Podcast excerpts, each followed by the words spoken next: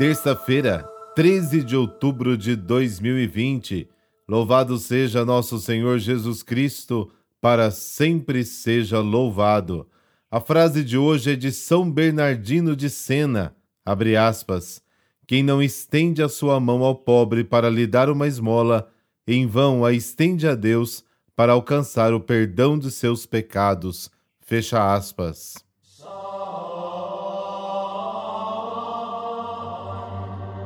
Em nome do Pai, do Filho e do Espírito Santo. Amém. Senhor Deus, Criador dos céus e da terra, és o Senhor sobre tudo e todos. Tens o poder para ajudar os missionários que estão no campo levando tua palavra. Senhor, eu te peço, pois não é fácil estar longe dos seus irmãos, amigos e familiares.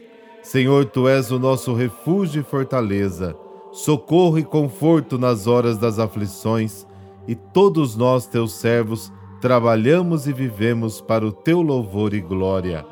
Te amamos e te adoramos, ó Senhor, e no nome do teu Filho amado Jesus, te agradecemos neste momento a tua presença no meio de nós. Amém.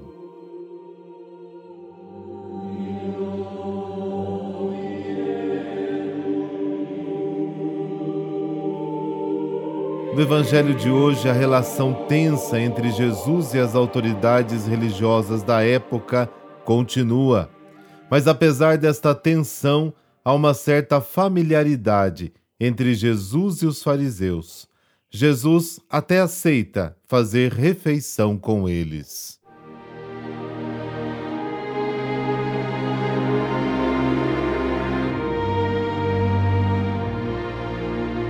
Lucas, capítulo 11, versículos de 37 a 41. Naquele tempo, enquanto Jesus falava, um fariseu convidou-o para jantar com ele. Jesus entrou e pôs-se à mesa. O fariseu ficou admirado ao ver que Jesus não tivesse lavado as mãos antes da refeição. O Senhor disse ao fariseu: Vós, fariseus, limpais o copo e o prato por fora mas o vosso interior está cheio de roubos e maldades. Insensatos! Aquele que fez o exterior não fez também o interior? Antes, da esmola do que vós possuís, e tudo ficará puro para vós. Palavra da salvação. Glória a vós, Senhor.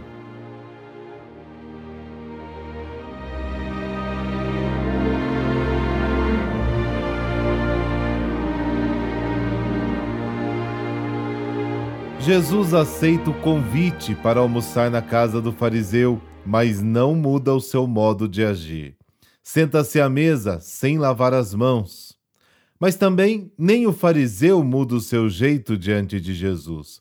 Ele fica admirado por Jesus não ter lavado as mãos. Mais do que higiene, naquela época o ato de lavar as mãos era uma obrigação religiosa, ritual imposta às pessoas em nome da pureza legal. E o fariseu ficava incomodado, porque Jesus não respeitava esta regra. Mas apesar disso, Jesus e o fariseu têm algo em comum. Para eles, a vida é séria. Os fariseus se dedicavam oito horas por dia para o estudo e a meditação da lei de Deus, mais oito horas dedicadas ao trabalho e ao sustento da família e outras oito para descansar. Este testemunho levado a sério dava grande credibilidade no meio do povo. Também por isso, apesar de serem totalmente diferentes, tanto Jesus como os fariseus se entendiam e se criticavam, sem perder a possibilidade do diálogo. Os fariseus observavam a lei ao pé da letra. Eles olhavam a lei como está no papel, sem perceber muitas vezes o espírito da lei e o objetivo de aplicá-la à vida das pessoas. Um exemplo claro disso é quando a lei diz: ama o teu próximo como a ti mesmo. Levítico capítulo 19. E os fariseus interpretavam: devemos amar o nosso próximo sim, mas só o nosso próximo, não os outros. É por isso que surgiu a discussão narrada por Lucas. Mas então, quem é o nosso próximo? São Paulo escreve na segunda carta aos Coríntios: a letra mata, o Espírito vivifica.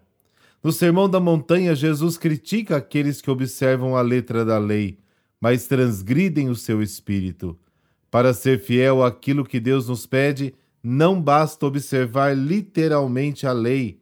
Seria o mesmo que lavar a janela por fora e deixar o interior cheio de sujeira. É na prática do amor que se encontra a plenitude da lei.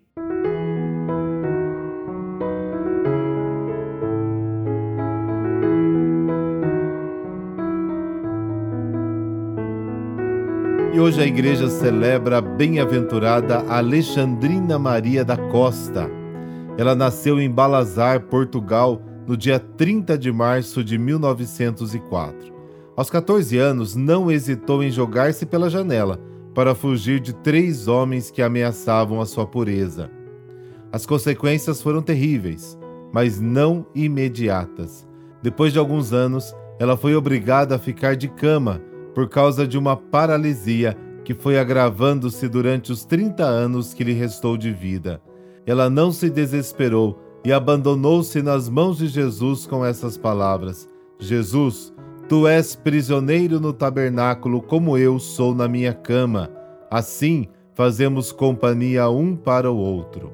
Em seguida, começou a ter experiências místicas cada vez mais fortes, que começaram numa sexta-feira 3 de outubro de 1938 e terminaram no dia 24 de março de 1942. Experimentou 182 vezes, todas as sextas-feiras, os sofrimentos da paixão, e desde 1942 até o dia de sua morte, Alexandrina alimentou-se unicamente da Eucaristia por mais de 13 anos. Depois dos dez longos anos de paralisia que ela havia oferecido para a reparação eucarística e para a conversão dos pecadores, no dia 30 de julho de 1935, Jesus apareceu-lhe e lhe disse: Eu te coloquei no mundo para que vivas somente de mim, para testemunhar ao mundo o valor da Eucaristia. A cadeia mais forte que acorrenta as almas a Satanás é a carne é a impureza. Nunca se viu antes uma expansão de vícios, de maldades e crimes como hoje.